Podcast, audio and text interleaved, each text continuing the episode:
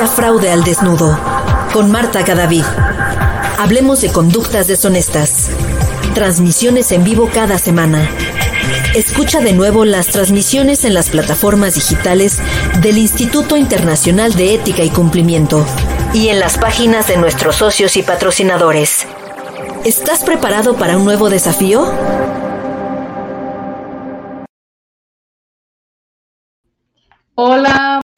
Tardes a todos, espero que se encuentren muy bien. Eh, les habla Marta Cadavid para las personas que se conectan por primera vez a nuestras cápsulas de fraude al desnudo y en esta oportunidad ya desde la ciudad de Chicago. Hoy tengo un invitado muy especial, es un honor y un placer estar aquí con Julián Ríos. Eh, yo a veces lo llamo mi partner en crime. Eh, vamos a esperar que Julián nos lo traigan aquí del backstage eh, Julián eh, y yo tenemos ya una larga relación eh, de amistad, de negocios y obviamente ya como partners de No trabajando juntos con The Fraud Explorer. Y nunca había tenido la oportunidad de tenerlo aquí. Hola Julián, ¿cómo estás? Hola Marta, ¿qué más? Muy bien. Bueno, pero yo lo traigo hoy porque desde hace rato Julián viene hablando de un tema que a mí me parece muy, muy importante, me parece crucial nosotros trabajando con The Fraud Explorer, yo siempre le digo a las personas que nos toca lidiar con lo bueno, lo malo y lo feo del ser humano. Y es ahí donde yo siempre digo, el fraude es del ser. Pero eh, trabajando también en este tema, tenemos que entender al ser humano y como todas sus ambivalencias y por ende toda la parte ética esa parte ética suena muy bonito y suena como a un libro, suena como a un manual y el manual de ética y entonces los temas de ética y, creemos que sabemos mucho de ética. Pero a la larga cuando nos preguntan qué es la ética, nos ponen a patinar mucho y es por eso que Julián hoy está aquí, porque Julián eh, últimamente se ha dedicado a estudiar este tema y ha venido posteando cosas muy importantes acerca de la ética. Así, Julián, que cuéntanos un poquito, o cuéntanos un poquito, no, ¿qué has encontrado para que nos ayudes como a entender más este tema? Eh, bueno, pues no, muchas gracias, Marta. Eh, pues básicamente eh, pues aclarar que obviamente pues no soy filósofo, sociólogo, antropólogo, entonces no es que me dedique profesionalmente a estudiar la ética, el comportamiento humano, pero, pero alguna cosa sí, y alguna cosa pues afortunadamente uno hoy en día con la tecnología tiene acceso a mucho, mucho conocimiento en donde antes pues solamente lo tenían los privilegiados. Hacía muchos, muchos años solamente la élite podría podía tener acceso a las bibliotecas y a la educación. Hoy en día cualquiera con un computador, un celular, internet. Entonces, eh, pues aunque no, aunque no seamos expertos, pues algo sí consultamos. Eh, y siempre me ha causado mucha curiosidad. Eh, es que nosotros somos seres violentos, ni siquiera con los vecinos. pues uno pensaría que la, que la violencia es de otros y que siempre existe un malo y un bueno y el, bueno es, el bueno es el que tiene razón, pero es que hasta, hasta muchas veces con el vecino uno lo ve como enemigo y ni lo conoce ni lo ha visto, pero por los ruidos que escucha y, y por la manera en que taconea uno ya inmediatamente dice él es el malo y yo soy el bueno porque yo no taconeo. Y ni siquiera le hemos visto la cara. Eh, y entonces ya uno se va un poquito más allá y piensa sobre las guerras que han eh, pasado por la humanidad.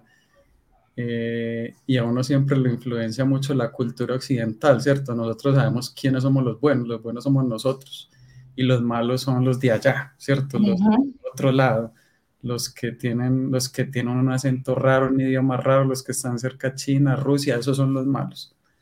Pero ¿qué tal si nosotros no hubiéramos nacido acá sino allá. ¿Y qué tal que nosotros pensáramos es que los malos son los occidentales? ¿Cierto? Entonces es cultural, dependiendo de donde uno esté parado, ese momento, ese lugar, ese país, esa sociedad, a uno le cambia la concepción de lo correcto. Entonces, para eh, Occidente, lo correcto en una guerra sería defender la libertad, ¿cierto? Y defender la democracia y defender los valores de la libertad. Pero para los otros, a lo mejor la libertad es una cosa mala, eh, porque puede ser sinónimo de egoísmo, individualismo, ¿cierto? Que valores que atentan contra el conjunto de la sociedad y el bienestar general. Entonces son ideas que no cuajan muy bien por allá en China y en, y en Rusia. Entonces los malos son los occidentales que quieren meter esas ideas a la fuerza allá y ellos lo que tienen que hacer es defenderse porque se sienten atacados. Entonces uno se pone a pensar, entonces, ¿será que el, el, lo correcto no es lo correcto en todas partes? Entonces hay un filósofo, eh, bueno, hubo, que se llama Herbert Spencer, en los años 1820, en donde él definió la ética eh, de dos maneras, la ética absoluta y la ética relativa. Y me parece que es lo más aproximado a nuestra sociedad. Él decía que la ética absoluta es la que incluso nos enseñan a nosotros, que es la ética normativa, en donde es una ética donde lo correcto está diseñado para el hombre ideal en una sociedad ideal. Entonces, no robarás, no matarás, obedecerás. ¿Cierto? Pero uno dice, bueno, no, no robarás y no matarás quién, yo, pero los demás sí lo pueden hacer. entonces, eh, bueno, entonces eh, pasó a definir la ética relativa o consecuencialista y es que él dice que esa sí está hecha para un hombre real en una sociedad eh, real en donde lo correcto no necesariamente tiene que ser al principio, sino que también puede ser al final. Entonces ahí uno ya encuentra el sentido de todo.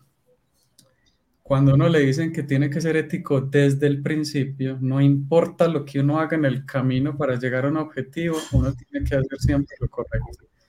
Pero en cambio la ética consecuencialista, que es la que más se ve en la sociedad, no tiene en cuenta esos pasos para llegar al final. Entonces aplica la frase, eh, ¿cómo es que dice? Que como, bueno, el, los, los el fin justifica los medios. Esa es la frase. El fin justifica los medios, exacto. Entonces, para tener una sociedad unida, todos progresando, entonces hay que acabar con ciertas minorías, pero no importa porque la mayoría es feliz.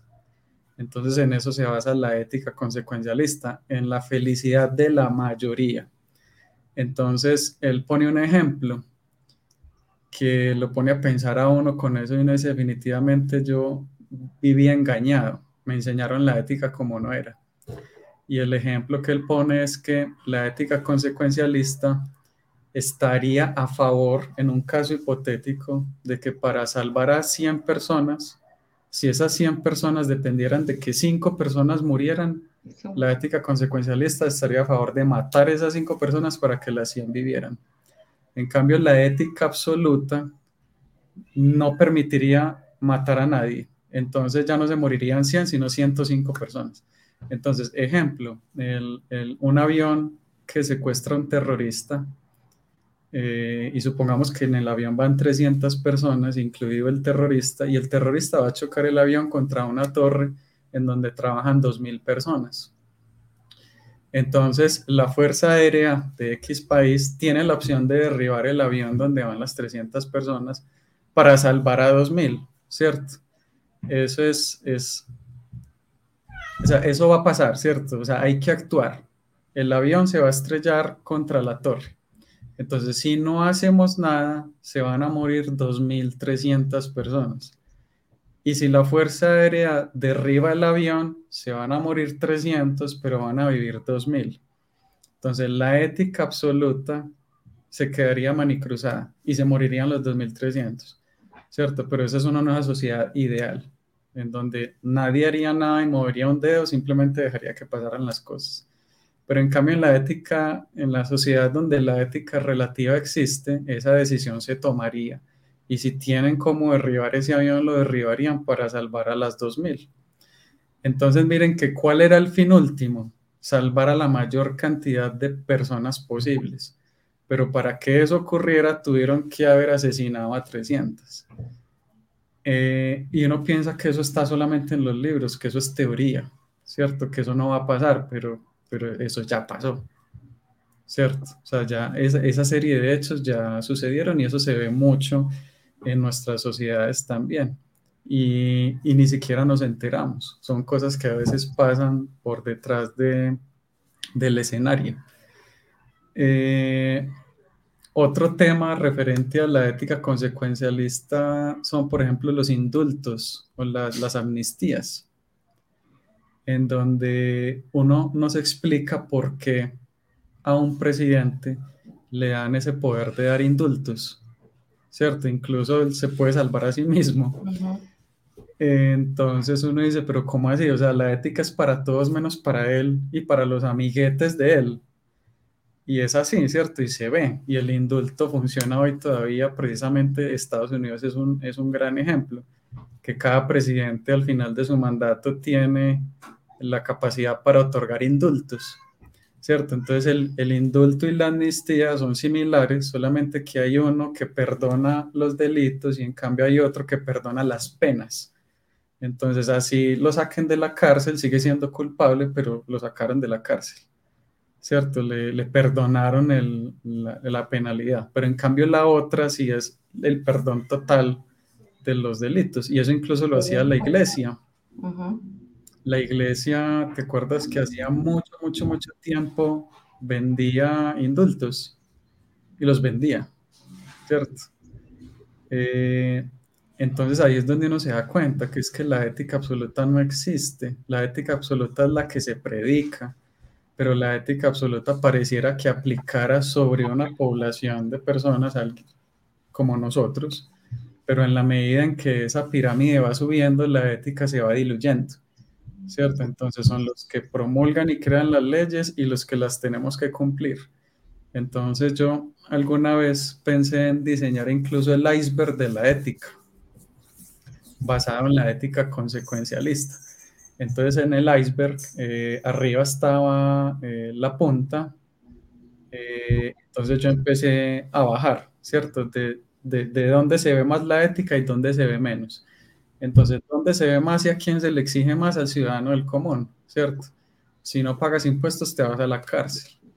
Pero entonces ahí sigue, después del ciudadano común podría seguir las pequeñas y medianas empresas, después las grandes empresas, después la élite, eh, las familias poderosas eh, y al final la clase política, el Estado, en donde hemos visto, por ejemplo, los, ¿cómo se llama esto, Marta? Los famosos... Oligarcas. Investiduras, ¿cómo es? Cuando están protegidos los, eh, los congresistas que tienen su... Fuero, como un fuero. El fuero, exacto, el fuero. Eh, que es muy parecido al fuero sindical, ¿cierto? Lo sí, que, es una protección especial. Exacto, son protecciones, pero uno dice, pero ¿cómo así? Yo también quiero entonces una protección de esas, ¿cierto? Porque solamente ellos, entonces eso lo lleva a uno a pensar en que es que eh, la sociedad realmente es relativa, completamente relativa. Cuando algunos hablan de ética, esa ética es para otros, pero se va diluyendo a medida que la clase social eh, crece o decrece. ¿Cierto? Y esto lo hemos visto entonces con los ejemplos de los indultos, el ejemplo de la amnistía eh, y así. Entonces, precisamente yo empecé a investigar de eso porque hace poquito, pues en la Universidad Católica, eh, nos, recuerda que nos asignaron una exposición de la ética a la inteligencia artificial. Sí el 18 de mayo. Entonces, dentro de mis investigaciones, encontré que en el 2021 la UNESCO creó una declaración de las recomendaciones de, para la, de ética para la inteligencia artificial. Es un documento bien grande y muy bonito. Como decíamos ahorita, la sociedad ideal, el hombre perfecto, la inteligencia artificial perfecta. Eh, Marta, y hay una, una de esas reglas, exigencias, normas de la UNESCO que dice que la inteligencia artificial no se puede utilizar para el monitoreo masivo de ciudadanos. Está por ahí, incluso, incluso el documento de la UNESCO es público. Para los que quieran entrar y consultarlo, colocan ética para la inteligencia artificial UNESCO y es un documento PDF. Bueno, a la UNESCO pertenecen 193 países, son miembros, ¿cierto? ¿Cómo le parece que en este momento Estados Unidos tiene un programa de inteligencia artificial que se llama Babel X? Ah, Babel X. Eh, y ese Babel X, muchos periodistas eh, le han solicitado a las agencias de inteligencia que les diga exactamente qué datos recolecta y qué hace, ¿cierto? y a regañadientes tuvieron que acceder eh, y entregaron la información y dijeron exactamente, se persigue y monitorea a cada ciudadano de los Estados Unidos junto con sus redes sociales. Usted va a un aeropuerto, a usted le hacen identificación facial y automáticamente saben usted qué publicó ayer, quién conectó nuevo, de qué tema está hablando, eh, si es algo negativo o positivo contra el gobierno y a la final un algoritmo determina si usted es una amenaza o no. No, de hecho, eh, pues para ampliar un poquito también ese tema, y Julián, ese tema es muy espinoso, muy álgido, y, y también queremos, yo, yo, hablo por ti en este momento, queremos hacer la aclaración de que aquí no, no se trata de ir en contra de uno o, o cualquier estado, cualquier gobierno, pero sí dejar muy claro de que cuando empezamos a hablar de temas seamos conscientes que, eso, que hay mucha tela que cortar.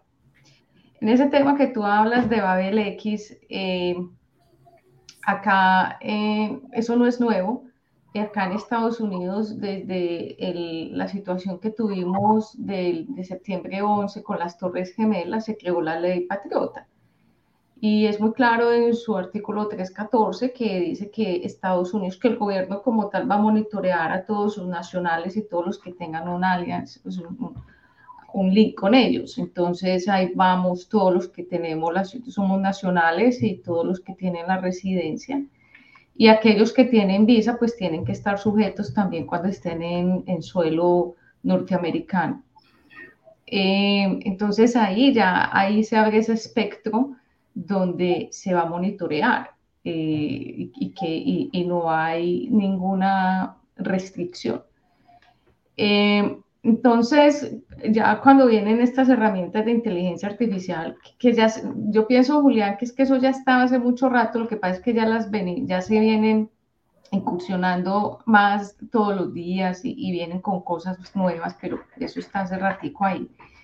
Entonces ya, eh, pues nos parece como increíble que se hagan cosas, pero ya llevamos años en estas. Entonces, el tema del monitoreo no es nuevo. Yo creo que yo lo hablé hace ya unos días, no se asusten que eso no, tiene, no, no, es nuevo. Y los países se, tienen el derecho a hacerlo como gobiernos. Ahora que te hablabas de, del reconocimiento facial, eh, acá en Estados Unidos existe algo que se llama Global Entry. Eh, y es que cuando ya se tiene un pasaporte americano, uno puede aplicar algo al Global Entry con el gobierno. Y eso hace que cuando uno vaya por, para el proceso de inmigración, o sea, no haya que hacer toda la fila cuando uno va a entrar al país, sino que entra. Eh, hay unos, unos, unos computadorcitos y uno ya simplemente mete el pasaporte y lee el pasaporte y pasa derecho. Eh, esta, en esta, esta oportunidad, eh, yo viajé a Costa Rica a Estados Unidos la semana pasada y eh, cambiaron el sistema de inteligencia artificial. no, las, no me pidieron el pasaporte, entonces lo que hizo el robot, es un robot, simplemente leyó mis facciones y dijo, hola Marta, y sigue. O cuando ya pasé donde el oficial me dijo, oh, Marta, o sea, ya, ya sabía que yo era Marta, o sea, ya ella tenía esa información. Entonces, lo que tú mencionas sí funciona de esa manera. Y, por ejemplo, para la visa de Estados Unidos, la aplicación de Estados Unidos, ya cuando se hace todo el, llega el momento de la entrevista, el conocimiento de las redes sociales, el comportamiento de esas redes sociales, ya está ahí también. Entonces, eh, no, no es una película, no es un avatar, no es como que entonces eso está pasando por allá. Eso pasa en la vida real y pasa en muchos países del mundo, no solo en Estados Unidos, en Colombia uno ya puede entrar y pues eh, entra también, hace el proceso de migración a través de, de los ojos, con el iris, o sea que eso está ahí latente, Julián. Exacto, entonces el, el propósito de estas herramientas de monitoreo es un propósito que uno pensaría que es bueno, es correcto, ¿cierto? Evitar que algún terrorista se cole al aeropuerto, secuestre un avión, mate 300 personas siguiendo con el ejemplo de ahora. Entonces, para que eso no suceda, pues es, es imposible llenar el aeropuerto de policías y militares y a cada persona pedirle eh, y hacerle el estudio, ¿cierto? Es humanamente imposible, por eso se recurre a la automatización, a la inteligencia artificial para ese monitoreo masivo y a lo mejor la inteligencia artificial fallará, ¿cierto? Una que otra identificación y a una persona inocente la van a llevar a un cuartico, la van a interrogar y puede ser un falso positivo. Pero entonces a lo que yo me refiero al final, y volvemos a lo mismo, es que la ética no es absoluta y este es un claro ejemplo, es solamente para algunos, ¿cierto? Entonces, este es un ejemplo del, tema de gobierno, pero hay otros ámbitos, ¿cierto? En donde eh, estas leyes y esto que es correcto aplica para ciertos segmentos de la sociedad, en cierto país y en ciertas situaciones. Entonces, a eso es a lo que se refiere Herbert Spencer, diciendo que la ética relativa consecuencialista es la que más se ve en nuestra sociedad y es que para conseguir un, un, objetivo eh, que le beneficie a la mayoría, se tienen que ejecutar una serie de acciones que puede incomodar a ciertas minorías, que, no, que puede hacer no feliz, que puede hacer triste a ciertas minorías, pero todo es en beneficio para la mayoría de las personas porque obtiene la mayor cantidad de felicidad posible. Entonces, esa es la ética que pienso que es la que más vemos nosotros en nuestra sociedad. Eh, y en eso, pues precisamente estaba yo estudiando por estos días, en donde eh, pues sacaba frases en redes sociales como de qué ética me estás hablando, ¿cierto? Para lo que, para lo que yo pienso que es correcto, puede que para otra persona no sea del todo correcto, pero a lo mejor es porque estamos en diferentes líneas de tiempo algunos piensan que para esta situación, que es el final, el objetivo, hay que hacer muchas cosas, pero para lograr algo correcto, en cambio habrá otras personas que piensan que desde el principio se tiene que actuar eh, correcto, que se tiene que ser muy estricto. Pero eh, lo que nosotros más vemos, sin, sin quitar la parte de la ética normativa, que pues es por esa es la que nos han enseñado a todos nosotros desde la universidad, ¿cierto? Cumple con las normas, las leyes, las políticas, las buenas prácticas. Eh, sin quitar eso, ya pues cuando uno va conociendo mucho más cómo funciona una sociedad, uno se va dando cuenta que eso no aplica en todos los ámbitos y que depende mucho, mucho de la cultura, de la cultura. Sí, Juliana, ahí tocaste dos cosas bien importantes que yo quiero resaltar y es el tema de que nuestra ética corporativa, o sea, eh, lo que nosotros tenemos en los negocios es una técnica, perdón, una ética que está regulada. Eh, la hacemos para poder tener como un ambiente laboral y de compañía de sana convivencia y de poder como respetar a los otros pero que está basada es en, que eso hay que hacerlo, esa es la regulación y si no hay un castigo. Eh, si no se cumple, nos vamos para la cárcel, si no se cumple hay una sanción. Entonces, no, eh, es una ética en la que eh, hay que adherirse, porque si no, pues entonces no te dan el empleo, te van a echar o, y, si, no vas a conseguir otro, otro trabajo. Para que nos quede claro, porque muchas veces cuando lo que tú dices es que de qué ética me hablas, eh, de esa donde tengo que sacrificar cinco personas para que los otros 95 estén bien, o entonces los otros, todos los 100 van a estar aburridos. Eh, Entonces, para que nos quede claro que a nivel eh, corporativo, la ética que nosotros siempre hemos practicado y que nos han enseñado es una ética basada en una regulación de qué tenemos que hacer para tener una, para evitar que hayan problemas dentro de la organización, así de simple. Entonces es donde todos nos tenemos que acoger, así no nos guste, que es que tenemos que eh, hacer la certificación para poder cumplir con la regulación en la, en la SEC, en FINRA o en la Superintendencia de Valor, la que sea. Hay que hacerlo porque así se dice y si no, no estás alineado con el código de ética. Y es que hay que reportar los regalos Ah, pero es que a mí me gustan los regalos, a mí me gusta que me den cositas. No, pero es que en la compañía hay que reportar los regalos. Entonces, hay un tema de percepción que es muy bravo y es que la gente no ha podido entender que es que si a mí me gusta, yo por qué no lo puedo hacer. Y resulta que es que eso va en contra de la organización. Entonces, hay que tener, eh, para que dejemos ahí claro, es la ética que nosotros tenemos a nivel corporativo es, una, es, es básicamente una ética de cumplimiento donde están unas normas de convivencia y si no me gustan, pues me tengo que ir. Em, Exacto. Se me olvidó eh, parte, pero bueno, ahora me acuerdo. No, si quieres ya eh, dando pues como la, ¿hasta qué horas tenemos? No, ya enseguida, ya dos minuticos más porque no te quiero ah, robar. Bueno, listo. Entonces ya pues para terminar la idea y cerrarla, eh, después de que eh, expresé pues todo eso que había investigado en redes sociales y empecé a hablar de la ética consecuencialista, la ética relativa, absoluta. Entonces, eh, en la universidad me preguntaron que yo con cuál me quedaba o que yo cuál recomendaba y contextualizaba pues a la inteligencia artificial. Entonces yo les dije que para mí era muy confuso, ¿cierto? No, no, no era seleccionar una o la otra, sino que yo he visto las dos en la sociedad pero que decir que la inteligencia artificial tiene que eh, enfocarse por alguna es muy complicado.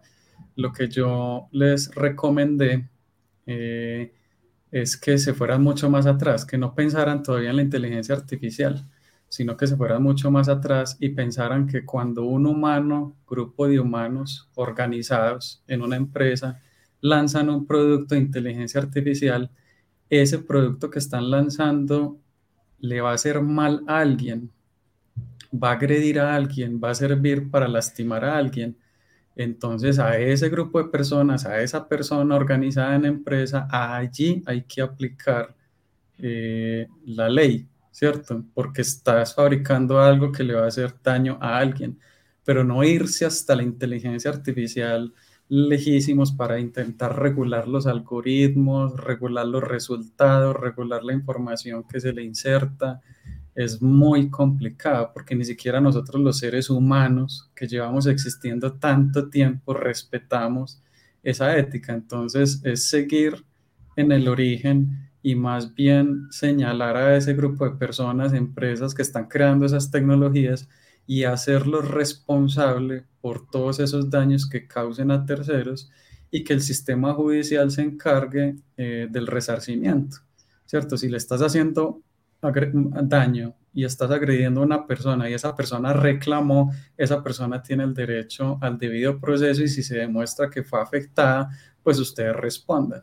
Entonces, ir hacia eso, lo que está pasando con el chat GPT. Cierto, que entonces mucha gente dice, bueno, hay que regularlo. Y este señor, el dueño de la compañía, ya en el Congreso pidiendo a gritos que se regule. Y eso me parece a mí muy raro y muy sospechoso. Pues si él sabía que la tecnología tenía ese alcance, pues él por qué no la reguló él mismo, él por qué no limitó el uso dañino que se le podía dar a la tecnología, porque la lanzó irresponsablemente sabiendo que se podía utilizar para hacer el mal, ¿cierto? Entonces es algo que a uno no le cabe en la cabeza y esas personas precisamente le pueden hacer muchísimo daño al sector tecnológico, pues porque ya los congresistas dicen, sí, efectivamente hay que regularlo, pero si esta empresa hubiera sacado esta tecnología eh, haciendo imposible que se utilizara para el mal, no estaríamos hablando de regulación. Tal cual, Julián. aquí nos quedaríamos toda la noche conversando este tema porque hay mucha tela que cortar. Y en conclusión, yo pienso que ese tema ético es más un tema de percepción y es un tema individual y solamente se basa en, en la percepción que cada uno tiene con respecto al respeto hacia el otro y de las consecuencias de sus actos. Eh, así que eh, cuando hablemos de ética, pensemos de qué ética estamos hablando. Ay, sí, ¿qué quieres que te diga? Ok, Julián, bueno, muchísimas gracias, de verdad. Después hacemos otro fraude al desnudo para que hablemos más de, de, de, Explorer, de todo lo que estamos haciendo y también de, del chat GPT que sigue ocasionando tantas cosas. La gente anda feliz, pero también anda por ahí otro loco haciendo muchos daños. Bueno, a todos muchas gracias. Eh, Corde, muchas gracias por estar aquí con nosotros. Recuerden compartir la información y nos vemos la semana entrante en una cápsula más de Fraude al Desnudo, Julián. Que pases una Hasta luego. Feliz tarde. Chao, chao.